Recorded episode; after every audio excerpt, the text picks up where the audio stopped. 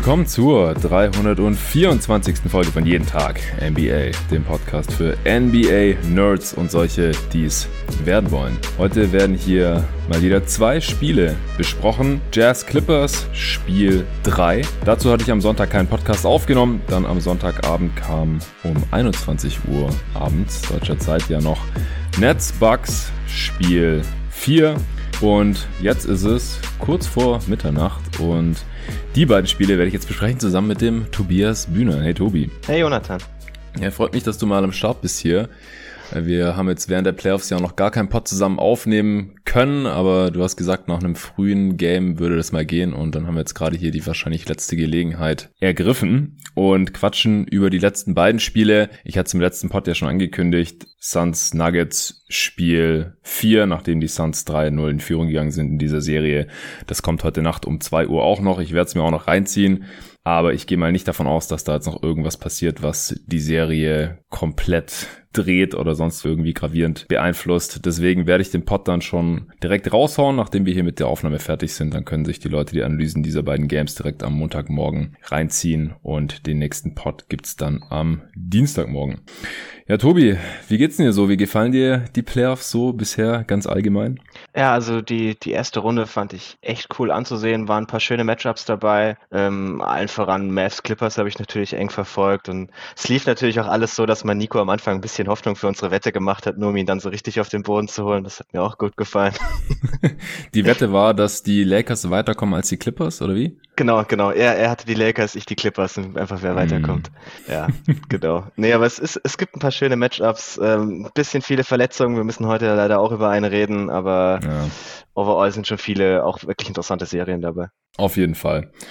Ja, die letzten beiden Spiele, die wir jetzt heute hier besprechen, die haben beide jetzt einen Ausgang genommen, die die Serien an sich spannender machen, denn die Clippers haben das erste Heimspiel gewonnen und liegen jetzt nur noch 1 zu 2 in der Serie zurück. Und wenn sie das Spiel verloren hätten, dann wäre das Ding natürlich auch schon durch mit einem 0-3 Rückstand in der Serie. Das hat einfach noch nie ein NBA-Team geschafft, in den Playoffs nochmal irgendwie auszugleichen.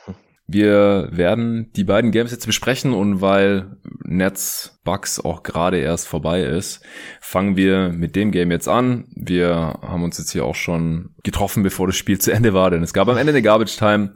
Es ist dann zwar nur 107 zu 96 ausgegangen, aber das Spiel war dann doch etwas deutlicher, als es der Endstand mit nur 11 Punkten Unterschied hier suggeriert. Tobi, was würdest du denn sagen? War so der Hauptfaktor heute oder vielleicht die Hauptfaktoren, falls es mehrere sind, wieso die Bucks jetzt hier äh, zum zweiten Mal in der Serie gewinnen konnten und zum ersten Mal auch ein bisschen deutlicher? Also einer der Hauptfaktoren war sicherlich, dass man offensiv mit Janis deutlich besser es geschafft hat, ihn mit Bewegung zum Korb ins Spiel zu bringen. Also nicht nur diese Isolations, die wir immer wieder gesehen haben, wo er dann alleine irgendwas tun musste, lange rumdribbelt und am Ende irgendwie den Midranger nimmt oder von Black Griffin gestoppt wird. Da haben wir heute deutlich weniger davon gesehen. Also es war viel mehr Janis als Screener im Pick and Roll oder auch mal als Off-Ball-Screener. Auch viel in Transition natürlich. Er hatte noch so ein paar dumme Jumpshots dabei, die teilweise, wenn er irgendwie ein paar Würfe getroffen hatte, dann so als Heat-Check. Brauche ich von ihm nicht, aber so overall fand ich die Offense der Bucks deutlich gesünder und das ist ja das, worüber wir immer wieder geredet haben. Gegen diese Nets-Defense musst du einfach eine bessere Offense stellen können. Und ja. der zweite Faktor ist natürlich auf der anderen Seite die Kyrie-Verletzung, der irgendwann raus musste und dann danach wurde das Spiel ja dann auch relativ schnell, relativ deutlich, weil die Nets einfach offensiv außer KD überhaupt nichts mehr aufs Feld gebracht haben. Mhm. Und alleine kann er das halt auch nicht regeln, auch wenn er es lang genug versucht hat. Ja. Genau, also Kyrie Irving ist äh, ganz übel umgeknickt, als jemand, der selber auch schon oft genug umgeknickt ist beim Basketball in seinem Leben. Da tut's mir schon weh, wenn ich das mhm. nur sehe. Also das war fast ein 90 ja. Grad Winkel abknicken von Irvings rechten Fuß. Und ESPN musste es uns ja auch sechsmal zeigen. Ja, genau. Also ich habe beim ersten Mal, also ich, wenn ich das sehe, dann muss ich auch immer irgendein Geräusch von mir geben. Ich kann das dann nicht, mhm. kann da nicht still sitzen bleiben und äh, ich konnte da auch nicht immer schnell genug reagieren, dann noch wegzugucken. Mhm. Das, das war echt nicht schön. Er konnte dann noch ohne Hilfe in den äh, Tunnel laufen, also war jetzt nicht so, dass er da mit dem Rollstuhl abtransportiert mhm. werden musste oder getragen werden musste oder so, was wir auch oft sehen nach solchen Verletzungen. Also es macht so ein bisschen Hoffnung, aber so wie er da umgeknickt mhm. ist, würde es mich schon wundern, wenn wir ihn jetzt hier direkt im nächsten Spiel wieder sehen würden oder so. Also ich finde es immer krass, wie schnell NBA-Spieler sich von solchen Verletzungen, von so Knöchelverletzungen und äh, Bänderdehnungen, Anrissen und Rissen erholen können. Aber das ist schon sehr, sehr übel, nachdem Harden ja jetzt hier auch schon in der Serie noch gar nicht spielen konnte, beziehungsweise einen Angriff spielen konnte und sich dann eben den Oberschenkel wieder gezerrt hat. Und das ist Mitte des zweiten Viertels passiert. Zu dem Zeitpunkt hatten die Bucks gerade einen Run hingelegt und waren in Führung gegangen, aber da war eigentlich noch alles offen. Und ich finde auch, bevor wir dann gleich auch noch ein bisschen auf den Spielverlauf eingehen, äh, dass die Bucks Offense schon besser aussah, aber zumindest zu dem Zeitpunkt noch, aber auch in der Halftime habe ich es mir noch mal aufgeschrieben in der Halbzeitpause, dass die Bucks ihre Dreier endlich mal besser getroffen haben. Das war in den ersten drei Spielen ja eine absolute Katastrophe gewesen. Ich hatte es mit dem David hier besprochen gehabt, dass äh, die Bucks irgendwie knapp 23 Prozent ihrer Dreier mhm. überhaupt nur getroffen hatten über drei Spiele. Das sieht man selten bei so einem guten Shooting-Team. Und vor allem, äh, das hatte ich dann auch noch auf Twitter gelesen, äh, hatten sie nur 16 Prozent ihrer offenen Dreier getroffen. 16 Prozent. Ja. Und das sind halt irgendwie so gut 20 Prozent weniger als in der Regular Season.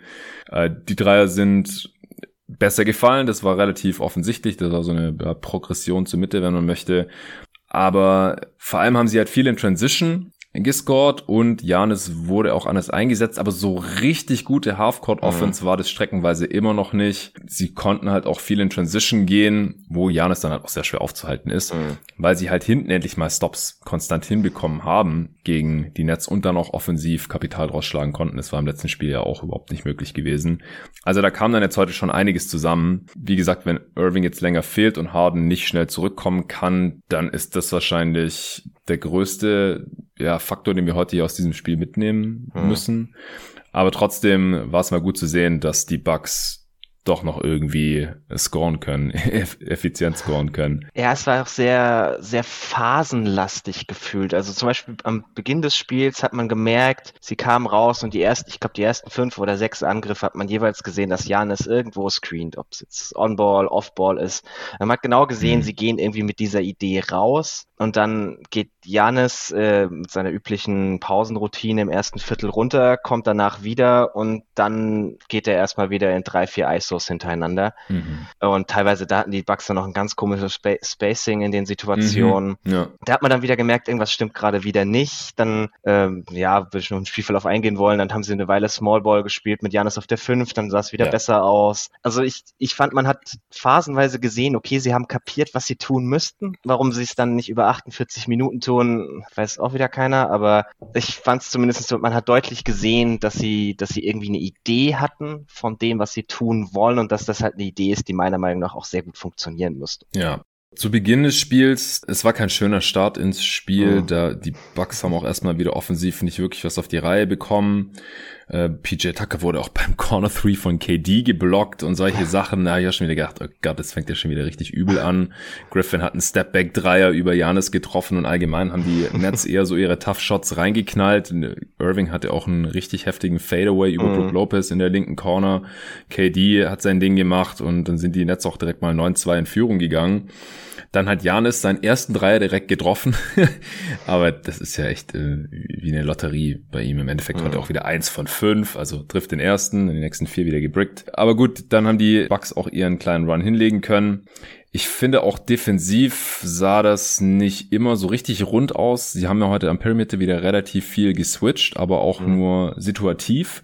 Und manchmal waren es dann aber auch wieder so Low Resistance Switches, mhm. wo dann der eigentliche On-Ball Defender weggeswitcht hat, obwohl er eigentlich noch näher dran war am ballführenden Spieler und der, der dann übernehmen sollte, der war noch zu weit weg und derzeit hat der Netzspieler dann einfach abgedrückt, ich weiß gerade nicht mehr, wer es war, und Dreier reingeknallt, solche Sachen. Also das hat mir am Anfang auch nicht so gut gefallen, aber es war dann ein relativ enges Spiel, bis dann Janis wieder reinkam und dann eben auch auf der 5 eingesetzt wurde. Das war dann äh, ein Lineup mit Middleton und Holiday natürlich und dann, es ist ja immer die Frage so, das hat David im letzten Pod zu der Serie auch angemerkt, wenn man Janis auf die 5 packt, weil ich hätte auch gesagt, das sollte man vielleicht einfach mal öfter mhm. Wer spielt denn da noch neben ihm? Weil sie einfach so wenig spielbare, kleinere Spieler haben, vor allem seit DiVincenzo verletzt ist und Forbes irgendwie kein Scheunentor mehr getroffen hat. Aber äh, Connaughton und PJ Tucker waren dann da noch die anderen zwei. Und das hat dann äh, richtig gut funktioniert. Ja, also da haben sie hinten die Stops gemacht, haben Deflections und Steals bekommen. Die Arena äh, ist ziemlich abgegangen und äh, ja, Janis hat ein paar krasse Plays in Transition und die Dreier sind auch gut gefallen. Äh, PJ Tucker hat, glaube ich, drei Corner Threes äh, getroffen noch vor der Halbzeit, ja, ja genau. Drei, dreimal, drei. Aus der, dreimal aus der linken Corner. ja, also da ähm, sind die Bugs dann ganz gut ins Rollen gekommen. Ähm, aber wie gesagt, da kam dann auch, auch einiges zusammen heute. Ja, auch das, das Middleton Four-Point-Play mit dem ziemlich dummen Foul von Shamit, warum er da reingreift. Also mm, da, da haben sich die Nets auch teilweise ein bisschen selbst geschlagen gefühlt. Aber es war wenigstens so das, was wir ja immer wieder als Idee formuliert haben auf unterschiedlichen Ebenen, dass es halt das ist, was funktionieren könnte. Und ja, jetzt hat jetzt hat's ja. Bud irgendwie auch mal kapiert, zu guter Letzt. ja, genau. Ja, man hatte dann im Endeffekt einen 16 zu 2 Run mit Janis auf der 5. Mhm. Es gab ein paar, paar Szenen vielleicht in der ersten Halbzeit, die wir noch kurz besprechen sollten. Relativ fragwürdige Charges gegen Janis, mhm. wo äh, aus meiner Sicht einfach der Defender, ich glaube es war zweimal Jeff Green, ähm, ziemlich spät erst stand und es ist einfach, ich hasse dieses Play mittlerweile, weil ja. es ist einfach nur ein Schinden von Offensivfouls. Es ist oft sehr, sehr knapp. Es ist extrem gefährlich, vor allem wenn der Spieler schon abgehoben ist und gerade bei Janis, der halt von so weit weg auch abspringt mhm. und auch für den, ähm, der das Charge ziehen möchte, ist es ja nicht ganz ungefährlich. Und es hat auch einfach relativ wenig mit Basketball zu tun. Hat dann natürlich auch direkt wieder die äh, Diskussion auf Twitter losgetreten, äh, was man da am besten machen sollte. Und ich denke, man sollte es einfach nicht so oft pfeifen. Also man sollte einfach, wenn es knapp ist, es nicht, äh, im Zweifel einfach mhm. nie für die Defense pfeifen. Und dann würde sich das Problem auch relativ schnell erledigen. Weil wenn es mhm. nicht klappt, dann gibt's Foul oder es passiert nichts und dann sieht's äh, unter Umständen doof aus, wenn man sich einfach nur hinfallen lassen hat. Was wir auch manchmal sehen, aber so wie das aktuell gepfiffen wird. Ja, der Anreiz ist einfach zu groß. Und gerade bei Janis, dem seine Schrittlängen sind so ewig lang, musst du dir als Ref dann zweimal überlegen, ob er da nicht schon in der Bewegung am Hochgehen war, weil er springt halt nun mal nicht ganz von der Freiwurflinie, aber doch relativ mhm. weit vorne ab. Also gerade das war die eine Szene war ja der Dank von ihm, wo Jeff Green sich irgendwie noch reingeschmissen hat. Ja, ja man kann sich einfach sparen. Die, die eine Szene davon hat Bud dann gut gechallenged. Ja. Ähm, das muss man ihm auf jeden Fall lassen. Das war eine richtig gute Challenge. Äh, Janis das dritte Foul weggenommen und dazu die Freiwürfe bekommen und den, also End One bekommen. Ja. Äh, das, das hat er wirklich gut gemacht. Ja, genau. Das waren quasi drei positive Outcomes dann in dem Fall. Anstatt drittes Foul gegen Janis schon im zweiten Viertel. Mhm dann das nicht, dafür eins gegen Green und der Korb hat auch noch gezählt. Den Freiwurf hat dann Janis leider nicht. Doch, den hat er auch noch getroffen. Den hat er gemacht. Ja, in dem Fall hat er noch getroffen, ja, stimmt. Später hat er noch so ein And-One-Layup gehabt in Transition, da hat er den Freiwurf dann leider nicht getroffen. Ja, dann gab's ein Fast Break von Mike James und Blake Griffin. Zwei gegen eins gegen Chris Middleton. Und Mike James, ja, immer die Scheuklappen auf, immer erstmal selber werfen als erste, zweite und dritte Option. Und in dem Fall wollte er einmal selbstlos sein und verweigert quasi den freien Rechtskorbleger und will lieber den alley auf Black Griffin spielen, der damit gar nicht so richtig rechnet. Und Chris Middleton konnte den Pass einfach abfangen. Es war richtig mies gelöst. Seth, Seth Partner auf Twitter, glaube ich, geschrieben, das war ein alley für 2013, Black Griffin. ja, ja. Also, aber selbst dann wäre es noch ein schlechter Pass gewesen. Er hätte ihn auch noch einfach so spielen müssen, dass Chris Middleton nicht mhm. rankommt, wenn schon. Er konnte ihn ja echt easy abfangen. Ja, dann hat Black Griffin einen äh, Poster-Dank über Brook Lopez probiert, der ihn geblockt hat, aber äh, faul gepfiffen bekommen hat. Also da war schon was los in dem Spiel. Da ist, da ist sehr viel passiert. Ich finde auch, die Bucks haben sehr hart gespielt. Also sie haben mhm. sich wirklich reingehängt und den Arsch aufgerissen. Im letzten Spiel haben sie es auch schon gemacht, nachdem sie die ersten beiden Spiele in Brooklyn ja ziemlich lasch aufgetreten waren, finde ich. Connaughton hat einmal KD beim, beim Layup geblockt. Äh, also da, da war auf jeden Fall schon Action drin in dem Spiel. Zur Halbzeit dann waren die Nets mit fünf Punkten hinten. Selber haben die Nets keine wirklich effiziente Offense hinbekommen in dem Spiel. Auch das ähm, Pick and Roll mit Bruce Brown hat nicht mehr so funktioniert. Der hat auch relativ wenig gespielt. Ich weiß nicht, ob der nicht ganz fit war nach seiner Leistenverletzung. Also ich hatte nichts drüber gelesen, aber ich hatte das Gefühl, dass der sich nicht so ganz rund bewegt. Und Jeff Green hat auch wieder gespielt. Das haben wir jetzt noch gar mhm. nicht äh, wirklich hier betont. Der hat jetzt das erste Spiel in dieser Serie gemacht und der hat auch einige Minuten von Bruce Brown bekommen, weil die ja dann de facto die Bigs sind, äh, neben Durant ja, die, die Nets Offense, was denkst du, was waren da so die Hauptfaktoren, dass das heute nicht so richtig funktioniert hat? Zur Halbzeit ein Offensivrating von 94 gehabt, 20% Turnover-Rate, also jeden fünften Ball weggeschmissen und auch heute keine Offensivrebounds bekommen. Die äh, Bucks haben da auch einen ziemlich guten und auch einen besseren Job gemacht als schon vorher in der Serie beim Defensivrebounding. Äh, True Shooting waren die Teams ungefähr ausgeglichen, aber dadurch, dass die Nets eben in den anderen Kategorien den äh, Bucks hinterhergehinkt sind, waren sie halt mit fünf hinten.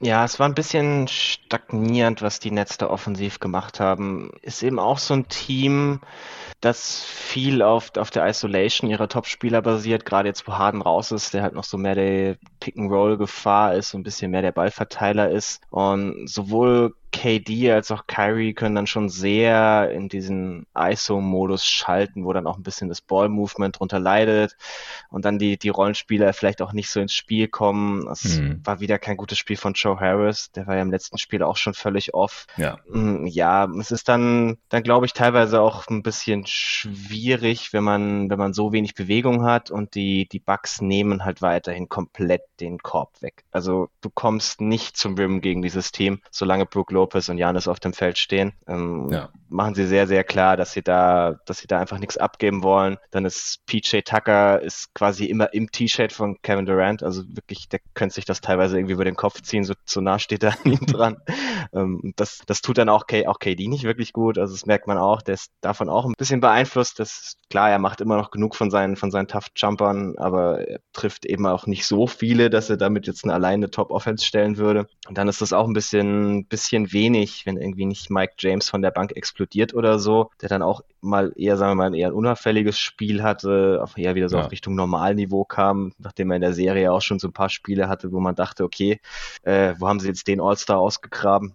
Ja. Also ja, ich, ich, es ist dann eben, man ist da schon sehr abhängig auch von, von Rollenspielern, die, die nicht perfekt eingesetzt werden können und wenn es dann beim Shooting von draußen halt eben auch mal nicht so läuft. Also overall waren die Nets jetzt bei 30 Prozent, wobei das hauptsächlich an diesem ganz grausamen dritten Viertel lag, wo sie ja wirklich gar keinen Dreier mehr getroffen haben, irgendwie über ich, fast 15 Minuten am Stück. Ähm, mhm. Ja, also ich glaube, da es ist eben auch viel, man merkt, es ist nicht ganz die, die Spielweise, die man in der Regular Season gespielt hat, weil da halt Harden doch viel dabei war. Man ist nicht wirklich ganz eingespielt, man hat nicht alle Automatismen und dann kommt dann, glaube ich, auch manchmal so ein Spiel einfach dabei raus. Ja, also die Nets am Ende mit 10 von 33, aber auch die Bucks hatten jetzt im Endeffekt gar kein so tolles mhm. Shooting Game. Sie haben deutlich mehr Dreier hochjagen können als noch in den ersten Spielen teilweise, vor allem weil sie heute auch das ähm, Drive and Kick Game ein bisschen besser aufgezogen haben. Gerade bei Janis ist mir das auch aufgefallen, mhm. dass der ja ein bisschen die Scheuklappen runtergenommen hat und auch wenn der Richtung Zone gezogen ist dann oder aus dem Short Roll irgendwie den Ball bekommen hat oder sowas, dann war die Offense der Bucks heute nicht so statisch, sondern dass dann halt ein äh, Chris Middleton dann auch mal in der Dreierlinie äh, sich freigelaufen hat oder mhm. einfach ein bisschen mhm. sich bewegt hat, die Defense auch zum Rotieren gebracht hat und dann einen freieren Wurf hatte, als die ersten Spiele so der Fall war. Aber am Ende die Bucks halt 16 von 47, das sind auch nur 34 Prozent, weil die halt auch im dritten Viertel Mhm. Während die Nets gar kein Dreier getroffen haben, die Bucks irgendwie eins von neun getroffen oder so. Ja, also in der ersten Halbzeit waren sie irgendwie noch bei 52 Prozent oder so zwischenzeitlich mal. Also da ja. sah das. Die haben halt extrem heiß aus. angefangen auch. Genau. Am Anfang genau. hat er gefühlt jeder mal einen Dreier getroffen erstmal von den Startern und dann halt irgendwann sind sie da komplett abgekühlt. Was ich ganz schön fand, ist, dass man immer dafür gesorgt hat, wenn Janis irgendwie zum Drive geht, dass Brook Lopez quasi so ein bisschen äh, hoch geht und dann quasi direkt hinter Janis steht und dessen Gegenspieler kommt ja nie zu ihm raus dann, sondern hilft immer gegen Janis und man gibt dann Janis irgendwie quasi so den, den offenen Pass, den er gar nicht sehen muss, sondern er weiß einfach direkt hinter mir steht er, ich schmeiß den Ball irgendwie nach hinten und hab halt den offenen Mann. Mhm. Und das fand, fand ich eigentlich eine ganz, ganz schöne Lösung. Und das ist auf jeden Fall, ich weiß nicht, wir haben ja während der Regular Season mal drüber geredet, über so diese Idee mit, äh, man positioniert jemand im Dunker-Spot und das, das soll Janis dann helfen, diese, diese Blockade zu durchbrechen, aber wir sehen, es ist wieder eher das Gegenteil. Gib mhm. ihm so viel Spacing wie irgendwie möglich, gib ihm so viele einfache Reads wie irgendwie möglich, weil er ist halt nicht der beste Playmaker, er macht dir keine komplexen Reads irgendwie durch, durch drei Gegenspieler durch oder so. Versuch mhm. ihm einfach die einfache Möglichkeit zu geben, dass er irgendwo einen Pass hat, den man ihm auch schon vorher scriptet, wo er genau weiß, der ist offen und dann rennt er sich eben auch nicht ganz so fest, wenn man ihm das, glaube ich, oft genug aufzeigt, dass es nicht funktioniert. Ja, genau. Also das muss man Bud hier auch anrechnen, dass er das Playmaking seines Teams hier heute extrem erleichtert hat. Mhm und das Passing Game der Bucks sehr viel besser war als in den ersten drei Spielen. Ja. Also heute haben die auch 27 Assists gemacht auf 39 Field Goals. Das ist schon äh, extrem gut. Im dritten Viertel hatte ich mir irgendwann aufgeschrieben, da hatten sie 17 Assists auf 23 Field Goals, also quasi drei Viertel aller Körbe per Assist vorbereitet. Das war schon, war schon deutlich besser als die ersten drei Spiele und würde dann auch unabhängig jetzt mal von der Verletzungssituation von Kyrie und James Harden definitiv ja mehr Hoffnung für den Rest der Serie machen. Ja, Holiday hat dann auch im Pick and Roll als Ballhändler wiederholt Mike James attackiert, der auch einfach kein so toller Defender ist. Also ich finde auch die Bucks haben heute dann über das gesamte Spiel über oder auch im dritten Viertel, als sie sich dann mal so absetzen konnten, ihre Mismatches besser ausgenutzt ja. und die äh, Schwächen der Netz-Defense mal gezielter attackiert, weil die ersten drei Spiele, das hat mich wahnsinnig gemacht teilweise. Habe ich im Pod auch gesagt, die haben gefühlt auf jeder Position ein Mismatch und machen überhaupt gar nichts draus. Das ist heute definitiv schon besser gelaufen. Ja, auch wenn wenn man Middleton dann irgendwie mal diesen Switch besorgen konnte, Offball, dass er gegen einen kleinen Gegnerin, gegen einen kleineren Gegenspieler steht, dann ist er da mal ins Post abgegangen. Ja, also das hat man auf jeden Fall deutlich, deutlich besser gelöst als die Spiele zuvor. Das kann man ja. definitiv so festhalten. Ja, Bruce Brown hat dann auch im dritten Viertel zum ersten Mal äh, gepunktet. Ich glaube, das war auch sein erster Wurfversuch überhaupt. Ähm, was mir auch aufgefallen ist, beide Teams haben keine Ahnung, wie man 5 gegen 4 ausspielt, weil es gab beide Male die Situation, einmal nachdem Irving ausgefallen ist, nachdem er da umgeknickt war, ach übrigens, was ich noch sagen wollte, er ist ja auf dem Fuß von Janis gelandet, mhm. ja, also nach seinem Korblegerversuch. Also bei Korblegern gibt's keine Landing Area, das ist nicht wie bei Jump Shots, das ist mhm. kein automatisches Foul oder irgend sowas. Und vor allem, also das ist wirklich kein Dirty Play oder irgendwas. Da unterm nee, Korb kann das nee. dauernd passieren. Also jeder, der schon mal Basketball gespielt hat, das, das passiert halt einfach. Also es, man achtet natürlich immer drauf, dass kein Gegner jetzt auf seinem Fuß landet, dass man selber nicht auf dem Fuß vom mhm. Gegner landet und solche Sachen, aber du guckst halt nicht die ganze Zeit hin und wenn dann da halt vier Mann um Korb rum sind oder sowas, dann passiert das ständig. Es verletzt sich halt nicht jedes Mal jemand. Also da jetzt mhm. irgendwie was zu konstruieren, von wegen Janis hat da Schuld daran oder irgendwas, mhm. sehe ich überhaupt nicht. Irving blieb dann aber eben liegen und die äh, Bucks sind in die Offense gelaufen haben aber keinen offenen Wurf rausspielen können oder so. Da hat Connaughton dann einen Dreier gebrickt. Und dann ist ja äh, Connaughton im dritten Viertel auch einmal liegen geblieben. Der äh, wollte zum Offensivrebound gehen, Wurf war aber drin. Ich glaube, es war ein Layup von Janis oder so. Auf jeden Fall äh, hat dann Harris auch versehentlich ähm, mit seinem Unterarm Connaughtons Kopf getroffen und der hatte eine Platzwunde am Auge und ist dann an der eigenen Baseline liegen geblieben. Und auch die Nets haben es nicht geschafft, da irgendwie einen freien Wurf rauszuspielen. da hat dann Mike Jameson äh, Dreier gegen den Mann gebrickt. Also das äh, war auch ein bisschen verwunderlich. Ja, im dritten Viertel konnten sich dann die Bucks zum ersten Mal so ein bisschen absetzen. Hast du mir schon geschrieben, wollen wir vielleicht ein bisschen früher anfangen? Könnte sein, dass es eine längere Garbage-Time gibt, äh, als die Bucks schon so mit 14, 15 Punkten vorne waren. Aber es ist dann erstmal noch so in dem Bereich geblieben. Die Bucks konnten sich nicht so ganz absetzen. Äh, Connaughton ist dann auch wieder reingekommen übrigens. Also äh, ich weiß nicht, ob er genäht werden musste oder ob das einfach nur so hm. getaped war am Auge, aber er hat dann auf jeden Fall wieder spielen können, oder noch einen Dreier reingeknallt, also der hatte heute auch ein ganz gutes Spiel. Ende des dritten sah es dann auch nochmal kurz so aus, als könnte es eventuell nochmal spannend werden, wenn KD jetzt irgendwie total am Rad dreht, der hat dann äh, noch einen schweren Pull-up äh, Midranger von der linken Baseline getroffen, aber dann hat Middleton auch direkt die Antwort gehabt und äh, ein Pull-up Dreier 1,5 Sekunden vor Ende des dritten Viertels getroffen. Zum Stand 69 zu 81. Ja, im vierten Viertel ist es dann erstmal noch kurz im selben Bereich geblieben. Einmal gab es dann auch die Szene, da hat äh, Steve Nash schon irgendwie ein paar drei Bankspieler zur Garbage Time reinschicken wollen. Dann äh, gab es aber noch einen Dreier, ich weiß gar nicht mehr, ich glaube von Durant und dann ähm, hat mhm. Bruce Brown noch einen, einen Korbleger mit Foul getroffen. Und dann hätte es nochmal kurz irgendwie auf äh, 10 Punkte verkürzt werden können oder so. Und dann äh, hat er die nochmal kurz zurückgepfiffen, aber die, die Nets haben es dann auch nicht mehr hinbekommen. Also es ist dann auch einfach, einfach schwer. Ähm, Durant hat jetzt auch kein absolutes Monster-Game. 28 Punkte aus 29 Shooting Possessions äh, nur ein seiner acht Dreier getroffen. Also PJ Tucker hat auch wieder einen sehr guten mhm. äh, Verteidigungsjob gegen ihn gemacht. Ja, Durant mit 13 Rebounds, 5 Assists, aber auch 5 Turnovers. Ähm, Nico hat ketzerisch den Troll gemacht, auf Twitter geschrieben, ja, jetzt muss Durant halt mal ohne jegliche Hilfe hier versuchen, ein Playoff-Spiel zu gewinnen. Kennt er ja noch nicht so. Ja. Und das hat jetzt halt heute zumindest mal nicht hingehauen. Also Irving hat ja auch 17 Minuten gespielt, der war okay, 11 Punkte aus 11 Shooting Possessions, äh, zwei Assists bei zwei Turnovers. Ja, ähm, wolltest du gerade noch was sagen? Ja, nee, also KD hatte einen wirklich guten Stretch im dritten Viertel. Ansonsten fand ich ihn jetzt heute auch nicht toll. Ähm, sicherlich braucht man da von ihm noch ein bisschen mehr, je nachdem, wie der Rest der Serie laufen soll. Ähm, dann kurz nachdem, nachdem klar war, dass Kyrie nicht mehr wiederkommt, äh, habe ich dann schon zu einem Freund, mit der mir geguckt hat, gesagt, jetzt brauchen wir mal ein 60-Punkte-Spiel von KD, sonst wird das heute nichts mehr. Ja. Ja, und das ist es halt leider, leider wirklich nicht geworden. Ähm, aber okay. Es ist auch dann irgendwann schwierig. Man hat auch gesehen, teilweise kamen die Double-Teams von den Bucks und was halt außenrum rum war, haben dann alle irgendwie auch gar nichts mehr gebracht. Und ja, ja es, es ist, hat auch niemand auch, zweistellig gepunktet, außer Kyrie ja, halt. Also ja. die meisten Punkte haben noch, hat Blake gemacht mit acht aus acht Shooting Possessions, auch nicht toll. Jeff Green hat acht gemacht und Joe Harris auch. Acht aus Je acht Würfen. Jeff Green fand ich eigentlich fast noch den besten Rollenspieler. Da hat man, als er reinkam im ersten, in der ersten Halbzeit, hat man halt gesehen, was er dem Team irgendwie bringen würde. So ein weiterer Spieler, der werfen kann, der so ein bisschen Decision-Making hat, der so ein bisschen Size hat und switchen kann. Ähm, also wenn die, die Serie eng bleibt, ist er sicherlich eine, eine ganz interessante Ergänzung zu dem, was wir bisher so gesehen haben, weil es halt mhm. ein Rollenspieler mehr ist, der auch in vielen Lineups einfach Sinn ergibt. Und davon können die Nets auch sicherlich jemanden brauchen. Ja, ja auf jeden Fall.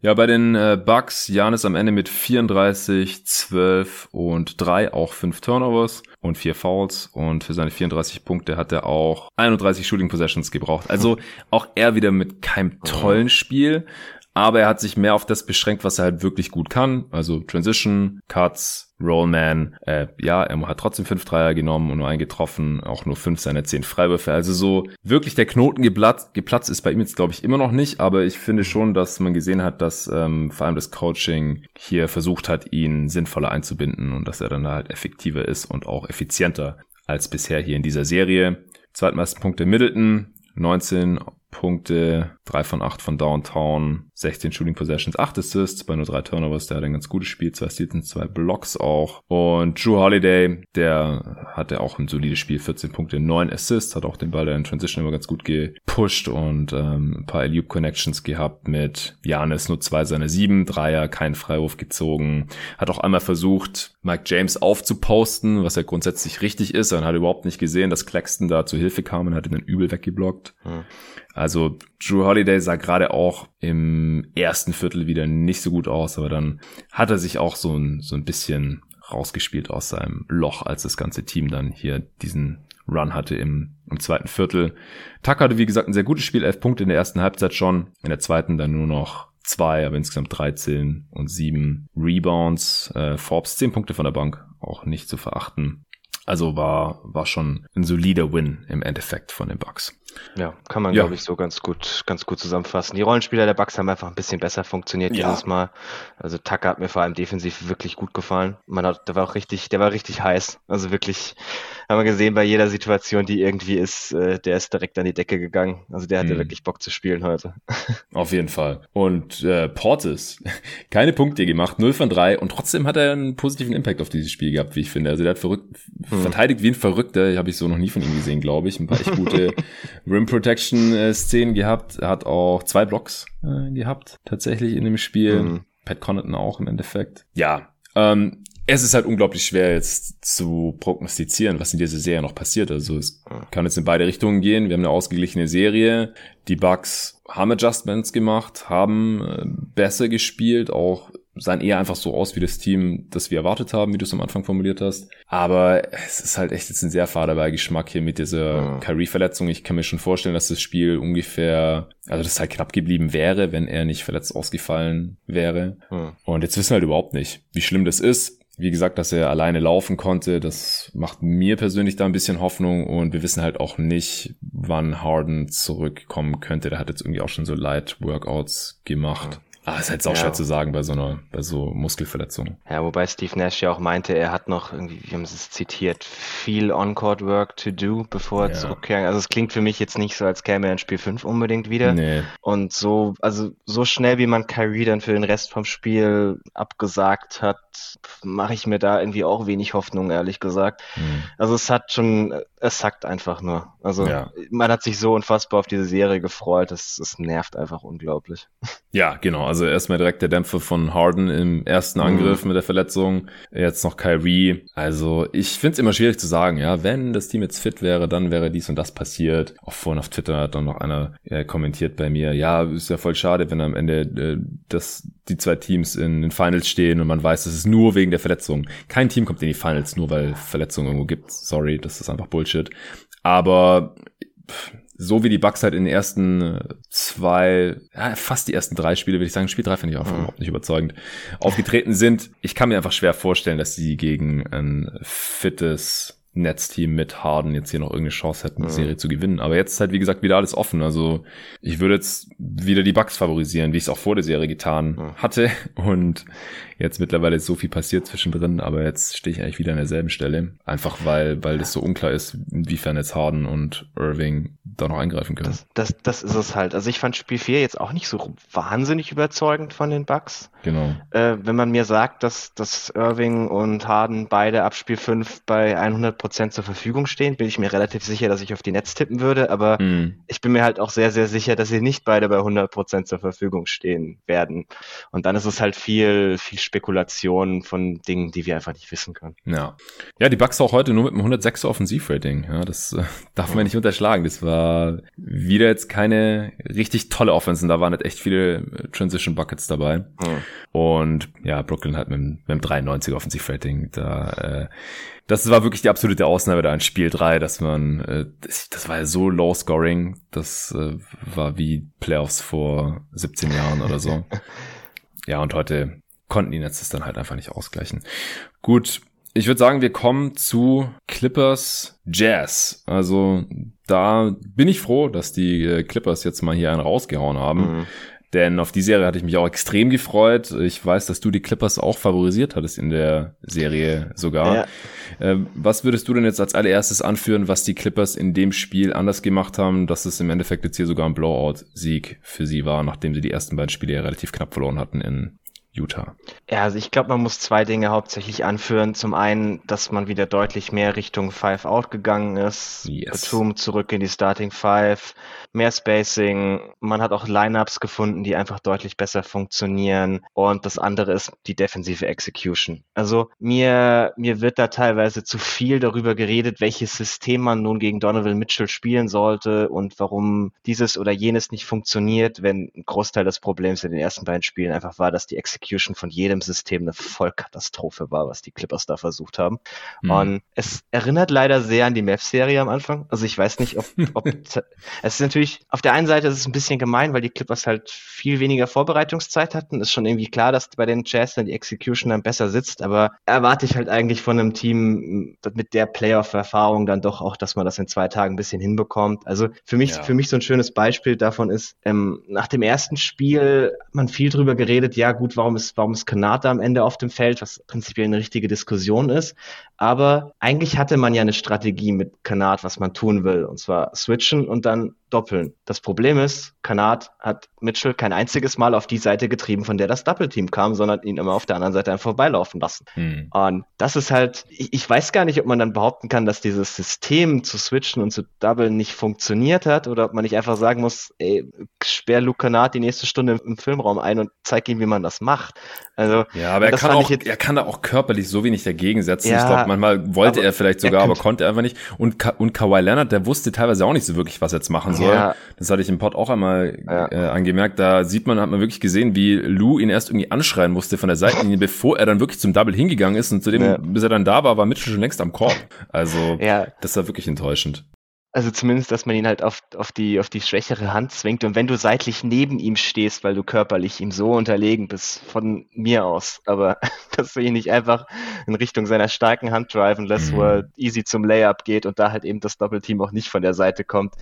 Also da hat man, finde ich, in dem Spiel, um jetzt wieder auf das Spiel zurückzukommen, finde ich, hat man es deutlich ja. besser gemacht. Also gerade die, die Taktiken mit viel Pressure, es kam, die, die Double Teams kamen ein bisschen später. Also es waren nicht diese, diese easy ja. Double Teams ganz am Anfang der Shot Clock, sondern sie kamen eher spät in der Shot Clock, was, was definitiv auch eher die richtige Taktik ist. Man hat auch wieder viel geswitcht, aber es waren nicht ganz viele lazy Switches mit irgendwelchen ganz miesen Verteidigern dabei, mhm. sondern man hat eben die Switches gemacht, die irgendwo Sinn machen. Also ob jetzt Kawhi, PG oder, oder Pat Beth, Donald Mitchell verteidigen, ist, kann man, kann man darüber diskutieren, wer nun die beste Option ist. Ich halt ehrlich gesagt Kawhi in der Hinsicht für ein bisschen overrated. Ja. Also ich, ich weiß auch nicht, warum, warum man, also es gibt ja in, in vielerlei Hinsicht, in vielen Podcasts oder so gab es die Forderung, ja, Kawhi muss jetzt Donovan Mitchell übernehmen, so wie er Luka Doncic übernommen hat. Äh, wir haben in Spiel 2 gesehen, dass das nicht seine Stärke ist. Also Donovan ist Mitchell ist einfach zu schnell für ihn. Ja. ja, es ist einfach, also Luca kommt viel so mehr so über diese Bullyball-Taktik. Ist jetzt nicht das erste, was man mit ihm verbindet, aber ist auch viel mehr das als wie Donovan Mitchell, der halt einfach unfassbar schnell ist und so einen, so einen ersten lateralen schnellen Schritt hat, den Kawhi halt seit seiner Verletzung nicht mehr hat. Das, ja. das konnte er 2016 noch, das konnte er 2015 oder in seinen äh, DPUI-Seasons konnte er das noch. Da war er in der Hinsicht ein deutlich besserer Verteidiger als heute. Ähm, deswegen, das ist alles, also die, die Lösung, um Donovan Mitchell zu verteidigen, ist halt bei den Clippers meiner Meinung nach nicht irgendwie eine Person, die ihn jetzt rausnehmen muss, sondern du brauchst ein vernünftiges System und das muss dann halt von jedem, der dabei ist, sauber ausgeführt werden. Da brauchst du auch mehr Help-Defense, weshalb es wiederum gut ist, dass Batum mehr Minuten gespielt hat dieses Mal, yes. weil er ist halt der einzige Wing in dem Kader der Clippers, der ein wirklich guter Help-Defender ist. Der ganze Rest äh, ist da alles eher so. Also Marcus Morris ist ein, ist ein solider On-Ball-Verteidiger, aber der Team-Defense wird das einfach nichts mehr. Und auch Kawhi und PG sind jetzt beide nicht die, nicht die Riesenhelper. Und also mit sobald Ivica Subac auf dem Feld steht, habe ich irgendwie das auch das Gefühl, dass defensiv die Kommunikation überhaupt nicht mehr hinhaut. Also ich weiß nicht, ob sie mit dem ein anderes System spielen wollen und das Ding den Spieler nicht eingeimpft bekommen, was sie da tun sollen. Aber da sind so viele Misskommunikationen dabei, wo dann Mitchell einfach ein Layup bekommt. Also wenn dir der Big halt defensiv schon nichts mehr bringt, dann brauchst du ihn auch nicht mehr zu spielen, weil offensiv bringt das halt gegen Gobert auch nicht. Ja, genau. Also das hat man halt in dem Spiel auch wieder gesehen, wenn die Clippers Five Out spielen, dann ist einfach so viel mehr Spacing da. Da gab es oh. gleich im ersten Viertel, ähm, da hatte Paul George Late Clock noch einen Dank bekommen. Also quasi der ineffizienteste oh. Zeitraum in der Shot Clock. Also je, wie weniger Zeit man hat, desto ineffizienter werden die, die Abschlüsse normalerweise. Dann noch den hochprozentigsten Wurf, den es gibt im Basketball, einen Dank zu bekommen. Und nur weil Gobert halt in die Corner rotiert hatte, weil er halt, weil er halt ein Shooter war. Und wenn da Subats mit drauf ist oder Cousins oder Rondo, dann geht es halt nicht. Das äh, finde ich, das war hier sehr, sehr offensichtlich. Also im Prinzip hat Lou an meine meisten Fragen, die ich nach dem letzten Spiel hatte oder vor dem Spiel mir auch nochmal aufgeschrieben hatte, einen Haken hingemacht. Also mehr Small Ball, mehr Terrence Mann, ja. kein DeMarcus Cousins, kein Rondo. Es geht doch. Es geht doch. Wieso braucht es immer erst zwei Spiele, wo alles scheiße läuft und dann verliert man irgendwie knapp? Ich, ich werde da nicht mehr schlau draus. Es ist mittlerweile in jedem Podcast dasselbe. Ich, ich konnte einfach den, den Teil aus dem letzten Podcast hier nochmal einspielen. Ähm, Batum mit 35 Minuten, top. Wo haben wir Terrence Mann, 22 Minuten. Cousins, DNP, CD, Rondo, DNP, CD. So, so funktioniert's dann halt. Mhm. Und man bläst die Jazz sogar aus der Halle dann im Endeffekt. Also, und Genau, defensive Execution ist besser geworden. Ich finde, Kawhi gegen Mitchell ist immer noch eine bessere Lösung als Paul George. Also das funktioniert ja. einfach überhaupt nicht. Haben wir auch in den ersten Spielen schon gesehen. Und äh, wenn man dann halt switchen muss und der Switch Defender ist dann nicht wirklich eine schlechtere Option als Kawhi, das, dann ist es auch äh, halb so tragisch, beziehungsweise wenn man ihn dann äh, trappt. Also so funktioniert's dann halt im Endeffekt, wenn dann halt auch die Backline-Defense funktioniert. Und ansonsten ähm, haben die Clippers in dem Spiel halt auch offensiv auch sehr gut funktioniert. Mhm. Also, dass das eher eine offensiv geprägte Serie ist, das wundert mich jetzt gar nicht so sehr, weil die Teams sich eigentlich gegenseitig nicht so gut verteidigen können rein konzeptionell. Und die Clippers hatten im Spiel halt ein 142er Offensivrating. Das ist äh, absolut krank. Es sind halt auch zwei der besten Shooting-Teams dieser Liga, die hier gegeneinander äh, spielen, die Jazz werden wahrscheinlich meistens ein höheres Volumen haben als die Clippers, aber dass die Clippers hier ein Spiel so hoch gewinnen können gegen die Jazz, indem die 19 Dreier treffen, 43 Prozent, 44 Versuche, das ähm, zeigt halt, dass das möglich ist, ja, also dass sie nicht auf eine schlechte Shooting Night der Jazz hoffen müssen, mhm. weil im Zweierbereich, da ging bei den Jazz halt sehr wenig. Was ist das? 17 von 40. Und das mhm. ist dann halt ähm, den guten Rotationen geschuldet und ja, dass, dass die Schemes halt viel besser ausgeführt werden, als wir das noch in den ersten beiden Spielen streckenweise gesehen haben. Da haben wir auch gesehen, es geht teilweise, aber dann hat doch wieder irgendwer gespielt, der es irgendwie ständig verkackt hat. Und das wird jetzt halt immer weiter minimiert, wie es halt auch schon gegen die Mavs der Fall war. Also mhm. diese Tyron Lue Teams, das kann man, glaube ich, mittlerweile kann man da fast schon von ausgehen, dass die einfach ein paar Spiele brauchen. Die müssen es einfach mehrmals angeguckt haben, die müssen Fehler gemacht haben, die man dann wahrscheinlich irgendwie diskutiert bei irgendwelchen Filmsessions. Vielleicht geht man es noch ein, zwei Mal durch bei irgendwelchen Shootarounds. Und irgendwann klappt das dann. Ich finde auch, dass Marcus Morris, der hat keine guten Instinkte in der Help Defense, aber ich glaube dann in Spiel 6 oder spätestens in Spiel 7 gegen die Mavs hat er dann irgendwann auch mal verstanden und hat richtig gute Rotationen und richtig gute mhm. Help Defense die ganze Zeit gespielt. Das, er braucht halt einfach anscheinend ewig, bis er es dann irgendwann mal irgendwann mal drin hat. Was würdest du denn noch so zu den Utah Jazz sagen? Was ist dir da in der Serie bisher aufgefallen und jetzt halt auch in dem in dem dritten Spiel. Wir haben uns ja bisher fast nur auf die Clippers beschränkt hier bei unserer Analyse. Ja, also es, es war sehr interessant zu sehen, wie, wie unterschiedlich man Donovan Mitchell verteidigt hat, weil er ist halt immer noch der Spieler, bei den, bei den Jazz alles anfängt, solange Conley nicht dabei ist. Im ersten Viertel hat er dann wahnsinnig viele Double Teams an den Kopf geworfen bekommen, hat das eigentlich relativ gut gelöst, ja, aber hatte dadurch halt null Punkte erzielt in der, im ersten Viertel. War für ihn dann das erste scoringlose Viertel der gesamte Postseason, hm. zumindest laut Broadcast. Ich habe das jetzt nicht mehr überprüft, aber ich glaube das Dorsberg einfach mal. Ja. Und sobald die, die Clippers dann versucht haben, ihn One-on-One -on -one zu verteidigen, dann ist er im zweiten Viertel direkt wieder heiß gelaufen, äh, trifft irgendwie gefühlt jeden Jumper. Die Drives auf seine rechte Hand sind einfach unfassbar stark, da kommt kein Gegenspieler mit. Und er, er kann sich eigentlich immer Separation generieren, wenn er irgendwie will. Also es fängt halt alles mit Mitchell an und dann ist der Rest des Teams das, was wir dieses Jahr immer wieder gesehen haben. Also jeder Spieler, der bei denen spielt, kann Entscheidungen treffen, kann Dreier treffen, kann den Ball bewegen. Und sobald man einmal die gegnerische Defense zum Rotieren bekommt, funktioniert diese Offense halt. Ja. Und der einzige Punkt ist halt, kriegen sie das konstant hin, dass die gegnerische Defense sich wirklich wirklich, wirklich, dass sie wirklich zusammenbricht und man es dann eiskalt ausnutzen kann. Und dann treffen, also Jordan Clarkson spielt ja auch irgendwie eine wahnsinnige Serie. Der ist wieder zurück in seiner, seiner Beginn der Season-Form, wobei er jetzt äh, gestern dann vom Zweierbereich halt plötzlich nichts mehr, nichts mehr bewegen konnte. Ja, also die Dreier fallen, fallen weiter. Ja, genau. Aber vier von neun Dreier. Hm. Ja, er, er kommt halt auch nicht mehr so wirklich zum, zum Korb. Die, ich glaube, die Clippers sagen, wir können ein bisschen damit leben, dass er diese wilden Pull-Up-Dreier trifft. Vielleicht fallen sie auch das nächste Mal wieder raus, weiß man Kannst du auch einfach nicht verteidigen. Nie. Also der, ja, er kriegt eben, sie halt eben. los und dann fallen sie rein oder halt auch nicht. Ja, genau. Und dann hat man da eben genug Rollenspieler, irgendwie so Joe Ingles, der seine Dreier trifft, Royce O'Neill, der seine Dreier trifft, wenn er sie bekommt.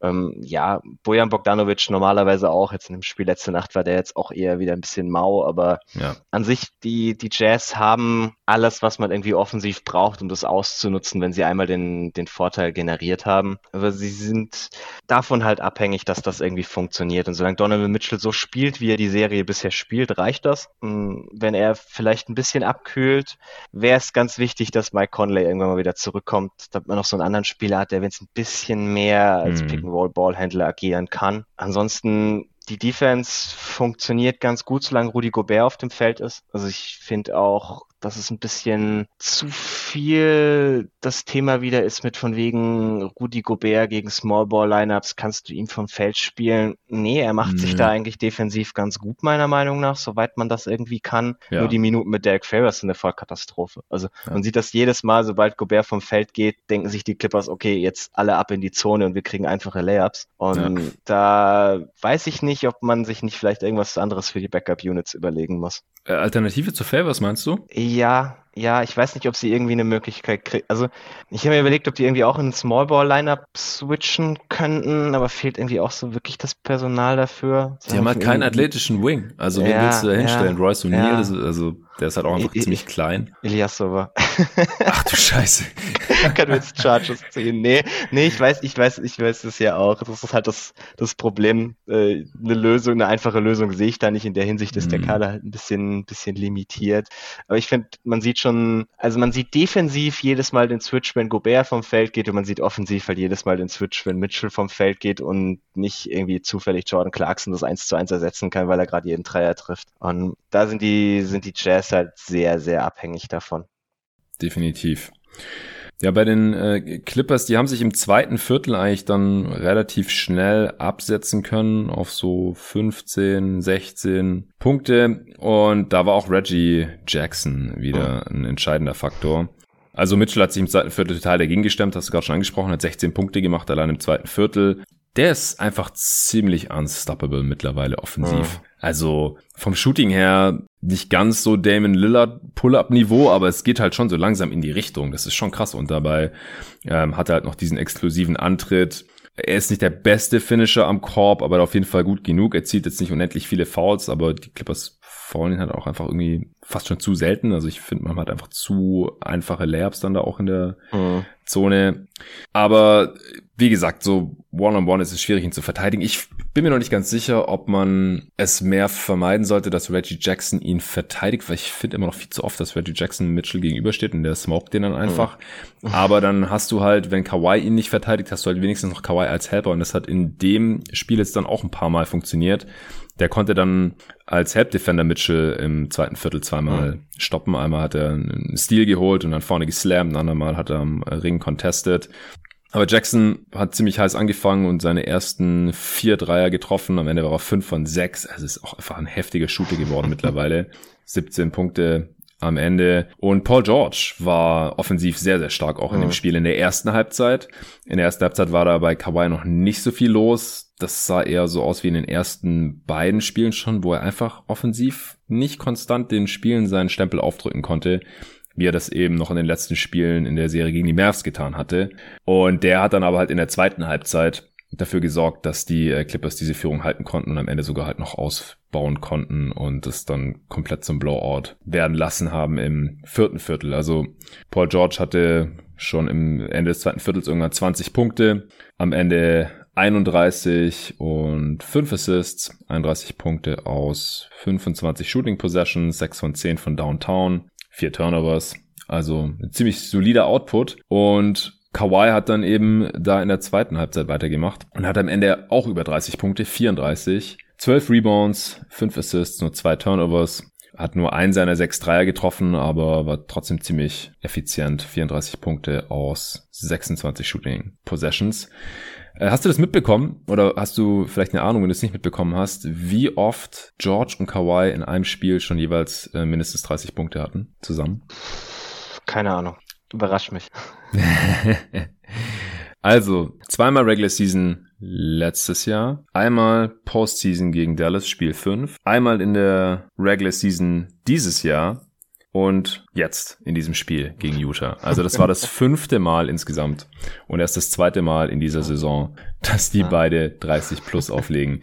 Ansonsten wechseln die sich da immer so ein bisschen mit ab und ich habe auch vor dem Spiel nochmal drüber nachgedacht und überlegt, ich glaube, das war in der Preview vor dieser Saison, war das auch so eine Frage, ob die zweimal ein bisschen mehr miteinander spielen können ein bisschen mehr auch voneinander profitieren. Das sah dann in der Regular Season immer mal wieder so aus, aber ich finde in den Playoffs bisher ist es auch immer noch eher so ein Your-Turn, My-Turn-Ding. Mhm. Klar, ja, ja. kann man mal einen Kickout spielen, dann steht da halt zufällig der andere und dann haut der halt den Dreier rein, aber die haben immer noch keine richtige mhm. Chemie als mhm. Star Duo, wie man das von anderen Stars kennt. Klar, die haben halt auch Skillsets, wo ja. das nicht ganz so einfach ist und die sich nicht so super ergänzen, weil sie jetzt nicht so die geborenen Playmaker sind und ja, einfach auch viel auf der Dribble machen wollen und so. Aber jetzt heute haben sie gewonnen, weil sie halt mal beide 30 plus gemacht haben, aber es ist halt eine absolute Seltenheit.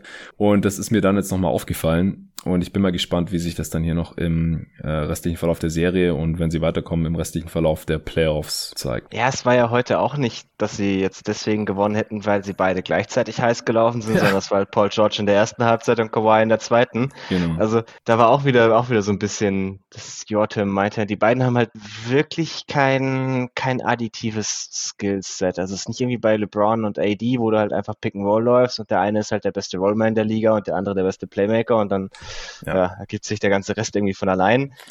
Beide sind halt sehr Pull-Up-Jumper-lastig, äh, ISO-lastig oder einfaches Pick and Roll. Da willst du dann auch nicht den anderen als Screensetter, weil die Gegenspieler, die sie verteidigen, sind relativ ähnlich und du kriegst am Ende doch nur irgendwie einen Switch raus. Ja. Ähm, da gibt es einfach andere Screener, die mehr Sinn ergeben, entweder halt noch kleinerer Gegenspieler oder ein größerer Gegenspieler. Also was halt auf der einen Seite so ihr Vorteil ist, dass halt kein, gegen, kein gegnerisches Team zwei Verteidiger hat, die sie beide verteidigen könnten, ist halt auf der anderen Seite so ein bisschen ihr Nachteil, das ist schon richtig weil ich mir halt denke, ja, so, solange beide irgendwie zu jeder Phase heiß laufen können, finde ich das jetzt auch nicht weiter dramatisch. Ich bin mir bei Kawhi irgendwie ich bin mir nicht ganz sicher, ob das Ganze so ein, so ein Ausdauerding ist. Also hm. die, die Mavs-Serie muss ihn schon wahnsinnig geschlaucht haben. Also gerade am Ende hat er da halt wirklich defensiv in jeder Possession Luca übernommen und dann offensiv die letzten zwei Spiele ja auch noch wie ein Irre. Und könnte mir halt vorstellen, dass, dass man dann so ein bisschen gesagt hat, okay, wir gucken jetzt mal, ob wir die Offense nicht zum Laufen kriegen, auch wenn du ein bisschen weniger machen musst. Ähm, und man halt jetzt in Halbzeit 2 gesagt hat, okay, dein Gegenspieler O'Neill hat gerade sein drittes Foul bekommen, wir könnten gerade noch ein bisschen Offense brauchen, weil ansonsten hat ja auch wirklich keiner der Clippers im dritten Viertel noch was getroffen, außer Reggie Jackson, irgendwie zwei Dreier. Mhm. Und dann gesagt, komm, jetzt brauchen wir dich und dann ist Kawhi halt auch wirklich aggressiver gegen seinen Gegenspieler gegangen und O'Neill konnte halt auch nicht mehr so, so aggressiv dagegenhalten, weil er Angst hatte, sich weitere Fouls abzuholen. Ja. Also ich, ich weiß nicht, ob das wirklich so ein riesiges Problem ist, ehrlich gesagt, solange man eben genug offensiven Output irgendwo in der Summe aus den beiden rausbekommt. Ja, aber in den ersten zwei Spielen, da war es halt nicht der Fall. Also da hat dann Paul hm. George ja, aber einfach nur weil, weil, weil Kawhi da nicht, also einfach nicht genug geliefert hat. Also ja, genau. Das, das ist Ach, du meinst, aber, jetzt, du meinst, das Zusammenspiel ist nicht so das Problem, aber ja, dass, genau. dass Kawhi individuell jetzt irgendwie so ein bisschen, ein bisschen unter seinen Möglichkeiten genau. geblieben ist, das ist. Ja, also ich glaube nicht, dass du die beiden irgendwie, irgendwie ständig in, in irgendwelche Two-Man-Actions involvieren musst. Ich glaube auch wirklich nicht, dass denen ihr Skillset das irgendwie hergibt. Ja. Aber die ersten zwei Spiele war Kawhi einfach zu passiv. Genau. Woran auch immer man das, das dann festmachen möchte. Weil solange Donovan Mitchell irgendwie, das gab es über die ersten zwei Spiele oder bis zur Mitte des zweiten Spiels hat Donovan Mitchell irgendwie beide kombiniert ausgescored oder so. Also rela relativ lange hatte Mitchell mehr Punkte als Kawhi und Paul George zusammen. Ja. Und dann, ja. da, da können die dann auch zusammenspielen, so viel sie wollen in irgendwelchen Aktionen. Das kann es halt einfach nicht sein. Also ja. da, da brauchst du mehr von deinen Stars. Hat man jetzt heute gesehen, dass auch die, die Clippers sind halt viel von Shotmaking abhängig. Sie haben das Shotmaking-Talent und heute sind die Würfe dann, oder gestern sind die Würfe dann auch wieder gefallen. Ja, also ich, das, das ist halt die Clippers Offense. Da ist immer so ein bisschen, sie sind halt sehr Jumpshot-lastig, ähm, sehr Shotmaking-lastig, haben das Talent, das Ganze zu tun. Das fängt bei ihren Starspielern an, zieht sich runter bis irgendwie zu Reggie Jackson, Marcus Morris, die sind ja alle so. Ja. Da, das sieht, sieht manchmal nicht schön aus, aber am Ende ist das halt, sind das meistens auch Dinge, die dir in den Playoffs eigentlich keiner kaputt machen kann. Also wenn du einfach gute Shotmaker hast, das kann der Gegner meistens nicht wegnehmen. Ja, das ist richtig. Und bei den Jazz bin ich mal auch noch gespannt, wie lange die noch dieses krasse Shooting aufrechterhalten können. Also sie sind mhm. eines der besten Shooting-Teams der Liga-Geschichte, aber die haben ja in Spiel 2 auch, das habe ich auch aus dem Nachhinein noch gesehen, die meisten Pull-Up-Dreier getroffen, die ja. jemals ein Team in einem Spiel getroffen hat. Egal Playoffs, Regular Season, egal waren 16 Pull-Up-Dreier in einem Spiel. Ja. Das ist halt schon schon richtig krass. Also die haben ja. gute Pull-Up-Shooter oder allgemein gute Shooter. Aber jetzt haben sie halt auch mal ein Spiel verloren, wo sie ihre Dreier sehr gut getroffen haben. Genauso viele wie auch die Clippers, die aber halt weniger Attempts genommen haben und halt auch im Zweierbereich deutlich besser abgeschlossen haben. Also die, die, die Clippers waren auch wirklich in jedem Bereich der Offense in dem Spiel besser. Also auch mehr Offensiv-Rebounds, weniger Turnovers, Freiwürfe war, war relativ ausgeglichen das halt auch, obwohl Marcus Morris immer noch nicht in der Serie angekommen ist, wieder keinen seiner beiden Dreier getroffen hat, nur sechs Punkte, hat dann aber auch entsprechend nur 21 Minuten gespielt. Batum hatte wieder ein sehr gutes offensives Spiel, auch 17 Punkte, vier von seinen sechs Dreiern getroffen, zwei Assists. Ja, also die Rotation, die sieht langsam gesund aus. Kennard hat wieder 17 Minuten gesehen, aber auch hauptsächlich, wenn Mitchell nicht gespielt hat. Das haben sie immerhin mittlerweile verstanden. Auch sehr gut, dass Terrence Mann gespielt hat. Mit dem auf dem Feld waren die Clippers übrigens bei plus 21. Auch nicht wirklich ein Zufall. Ich frage mich nur, wieso der die ersten zwei Spiele im Doghouse saß. Ich kann mir das aber nicht erklären. Ich, ich gehe halt davon aus, dass die, dass die Idee irgendwie sowas war, du willst äh, Gobert keinen Gegenspieler geben. Dann ist aber halt die Frage, warum Rondo da rumläuft. ja, eben. Der ist ja nun wirklich auch kein besserer Shooter. Nee, ich, ich denke halt, das war irgendwie so die Logik nach dem Motto, okay, dann hat Rondo halt den Ball in der Hand und wenn er viel Platz bekommt, kann er irgendwie den passenden Pass spielen oder so. Da, da hat Tyloo halt auch sehr viel Vertrauen in seine Vets und Terrence Mann ist halt noch relativ unerfahren, ja. aber ich, ich verstehe es auch nicht so wirklich. Also auch Batum ist jetzt irgendwie wieder bei plus 24 in 35 Minuten. Ist auch kein Wunder irgendwie. Ja. Die beiden haben, glaube ich, jetzt auch mit Abstand das beste Plus-Minus äh, der Clippers in der Serie. Und klar, das ist so ein bisschen so ein, so ein Fluky-Stat, aber es passt einfach absolut zu dem, was man sieht. Genau, wenn es halt so gut zu dem passt, was man, ja. was man sieht mit seinen eigenen Augen und wovon man auch ausgeht, einfach rein konzeptionell, dann mhm. äh, ist es schon okay, wenn jetzt irgendein Spieler da einen ganz tollen Wert hat oder einen ganz miesen und man keine Ahnung, wo das herkommt. Und das ähm, passt dann vielleicht auch mit einem anderen miesen Wert zusammen von einem Spieler, mit dem er halt viele Minuten geteilt hat oder sowas, dann ist es eine andere Geschichte. Aber äh, ja. wir liefern hier den Kontext äh, mit und daher passt das. Ähm, hast du jetzt noch was, irgendein Hast du jetzt noch irgendwas zu dem Spiel? Ansonsten. Also ein, ein Punkt hätte ich noch, nachdem die, die Jazz in Game 2 also ihre Probleme mit der Zone Defense hatten, der Clippers, äh, haben es die Clippers auch in dem Spiel wieder so ein paar Possessions nach mhm. Makes versucht. Das haben die Jazz aber deutlich besser gemacht. Also man hat gesehen. Waren halt vorbereitet. Das, ja. Genau, genau. Das, das stand vorher sicherlich irgendwo mal auf dem, auf dem Game Ähm, äh, und die Jazz haben ja auch die Shooter, dass eigentlich eine Zone gegen sie nicht funktionieren kann. Haben sich da ein paar wirklich sehr, sehr offene Dreier rausgespielt. Dann sind die Clippers auch sehr, sehr schnell davon wieder abgerückt. Und ich glaube, das ist auch etwas, das wir dann in der Serie nicht mehr sonderlich viel sehen werden. Ja, das hatte ich nach dem letzten Spiel auch schon so hm. erwartet, denn das hatte überraschend gut funktioniert. Die Jazz waren offensichtlich nicht wirklich darauf vorbereitet, aber dass das langfristig nicht funktioniert gegen ein gut gecoachtes Team mit gutem Ball-Movement und gutem Shooting, das war halt auch so sicher wie es Arm in der Kirche. Ja, was ist denn jetzt so deine Prognose für den restlichen Verlauf der Serie? Also ich, ich gehe jetzt einfach mal davon aus, dass Mitchell ab dem nächsten Spiel wieder voll spielen kann. Der hat jetzt das Game am Ende nicht geclosed. Ja, der ist noch umgeknickt am Ende, ja. Er ist nicht mehr wiedergekommen, aber es sah die ganze Zeit so aus, wenn die, wenn die Jazz ein bisschen näher rangekommen wären, wäre er sicherlich nochmal wiedergekommen, aber dann mhm. hat Kawhi halt den, den Dagger-Dreier getroffen und dann war das Spiel ziemlich vorbei. Da haben sie gesagt, komm, ruh dich weiter aus. Ähm, hat er wieder zur Bank zurückgeschickt, Quinn Snyder, äh, Donovan Mitchell. Deswegen, ich gehe einfach davon aus, dass er wieder voll spielen kann und dann sehe ich die Serie schon so 60, 40 für die Jazz, würde ich sagen. Aber mhm. also es ist nicht, es ist nicht so sonderlich deutlich. Die Clippers haben halt so Shot-Making Games, die sie jederzeit rausholen können. Sie hatten in den ersten beiden Spielen halt auch was so Shot-Making oder die, die Qualität der Looks, die sie eigentlich rausgespielt haben, hatten sie halt auch ein bisschen Pech. Also es gibt auch irgendwie so diese Seite, die nennt sich Shot Quality, die mal so ein bisschen berechnen, wie müsste das Spiel ausgehen, wenn die Spieler irgendwie dieselben Würfe so mit ihrem Schnitt treffen würden. So die mm. ganze, ganze Berechnung, die dahinter steckt, ist, ist nicht so ganz öffentlich, aber laut denen hätte die Clippers nach zwei Spielen eigentlich mit 1,3 Siegen zu 0,7 Siegen oder so gewinnen, führen müssen. Also mhm. da sieht man, sie hatten halt die ersten zwei Spiele auch ein bisschen Pech, weshalb ich da sie nach 2-0 auch noch nicht auszählen wollte. Ja. Jetzt finde ich die Serie eigentlich wieder relativ spannend muss ich ehrlich sagen. Also ja. die Jazz sind sicherlich noch Favorit, gerade mit, mit Homecourt Advantage, weil sie halt nur noch zwei der, zwei der fünf Spiele gewinnen müssen. Aber ja, also ich, ich finde es cool, dass wir jetzt da noch, noch eine wirklich spannende Serie haben. Hoffe auf ein 2-2, damit es noch ein bisschen spannender wird. Ja, genau, da bin ich auch froh. Nachdem äh, Nets Bucks jetzt ja leider so ein bisschen komisch geworden ist. Mhm. Erst waren die Bucks richtig äh, kacke und jetzt sind die Nets so dezimiert. Sixers, Hawks, ich, solange mhm. Embiid fit ist und so spielt und jetzt ohne Hunter, ich, mich würde es mhm. wundern, wenn die Hawks die Serie nochmal ausgleichen können können, aber ja. wir werden sehen. Morgen Nacht dann werde ich dann auch übermorgen hier im Pod besprechen. Und Suns Nuggets ist halt einfach schon durch. Es ist noch nie ein Team von 0-3 zurückgekommen und die Nuggets sehen jetzt gerade überhaupt nicht in der Verfassung aus, als äh, werden sie das erste Team, die das schaffen. Aber wenn die Hörer diesen Pod hören, wissen sie da auch schon ein bisschen mehr immerhin.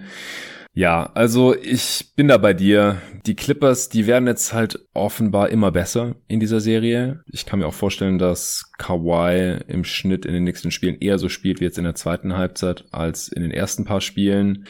Also du hast es vorhin auch schon mal kurz angerissen. Ich gehe auch davon aus, dass er die ersten ein, zwei Spiele, das hatte ich auch so erwartet, als die Serie noch hier gepreviewt hatte, dass er einfach ein bisschen durch war mhm. von diesen Monsterleistungen da in Spiel 6 und vor allem Spiel 7. Und auf der anderen Seite, ich meine, er ist halt auch so erfahren mittlerweile nach zwei Titeln und so, dass ich mir schon vorstellen kann, dass er sich manchmal so LeBron-mäßig ein bisschen paced mhm. und nicht wirklich viel mehr macht, als nötig ist. Und ist dann halt schade, dass die ersten zwei Spiele knapp verloren wurden aus Clippers Sicht, denn wenn er ein bisschen mehr gemacht hätte, hätten sie vielleicht sogar gewonnen oder hätten eine gute Chance gehabt.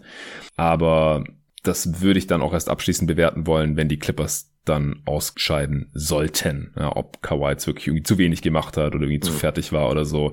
Weil er ist jetzt noch nicht so alt und er spielt in der Regular Season auch nicht so super viel und in die Mavs-Serie ist er auch relativ langsam reingekommen, obwohl mhm. die Clippers davor Pause hatten und so. Also so wirklich, dass er jetzt so fertig sein soll, das, das sehe ich jetzt auch mhm. nicht so ganz. Ja, ich bin halt bei ihm mit seinem Knie irgendwie immer so ein bisschen vorsichtig. Also, ja, ja also er, er, er macht damit ja eigentlich schon seit immer rum. Also das hat er ja schon, schon bevor er so wirklich richtig gut wurde, hat er da immer mal wieder Probleme. Das wäre einer der Gründe, warum er nie wirklich Regular Seasons komplett durchgespielt hat. Mhm.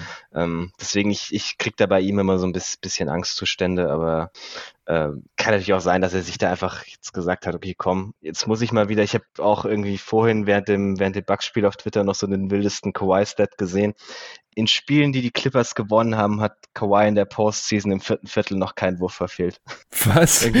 ja, also in den, in den vier Spielen gegen die wow. Mavs und jetzt das, dem einen Spiel gegen die Jazz, die sie gewonnen haben, hat er irgendwie in 43 Minuten im vierten Viertel 43 Punkte gemacht bei 16 von 16 aus dem Feld, äh, 7 von 7 Freiwürfen oder 8 von 8 Freiwürfen, irgendwie sowas. Und auch alle seine Dreier und so getroffen. Krass. Einfach noch gar nichts verfehlt. Fand ich, fand ich auch einfach wild, wo ich das gesehen habe. Klar, dann nimmt man natürlich die Niederlagen, nimmt man raus und schon sieht es irgendwie schöner aus. Ja. wenn, der, wenn, wenn, der typ, wenn der Typ halt heiß läuft, ist es einfach unfassbar schwierig, ihn zu stoppen. Vor allem, wenn du nicht das passende Personal hast. Und das haben die Jazz halt eigentlich. Mm. Ja, ja, genau. Das ist ja eigentlich auch das Ding, was wir schon die ganze Saison gesagt haben, falls es irgendwie zu so einem Matchup kommen sollte. Mm. Ja, ich bin sehr gespannt, wie es weitergeht. Ich werde auch das nächste Spiel, Spiel 4, dann hier mit einem Gast wieder zusammen analysieren am Dienstagmorgen. Wenn du jetzt nichts mehr hast, dann würde ich sagen, äh, wären wir durch für heute. Du musst jetzt auch irgendwann pennen, du musst morgen arbeiten. Klingt gut. Alles klar, Tobi. Dann vielen Dank, dass du heute hier noch am Start warst, äh, so spät am Sonntagabend bzw. Montagmorgen. Äh, allen vielen Dank fürs Zuhören. Wie gesagt, den äh, nächsten Pod gibt's dann am Dienstag zu Hawks Sixers Spiel 4 und eben Jazz Clippers Spiel 4. Und wenn noch irgendwas äh, total besprechenswertes bei Suns Nuggets passiert ist, dann nehme ich das auch mit in den Pod rein. Vielen Dank fürs Zuhören und bis dahin.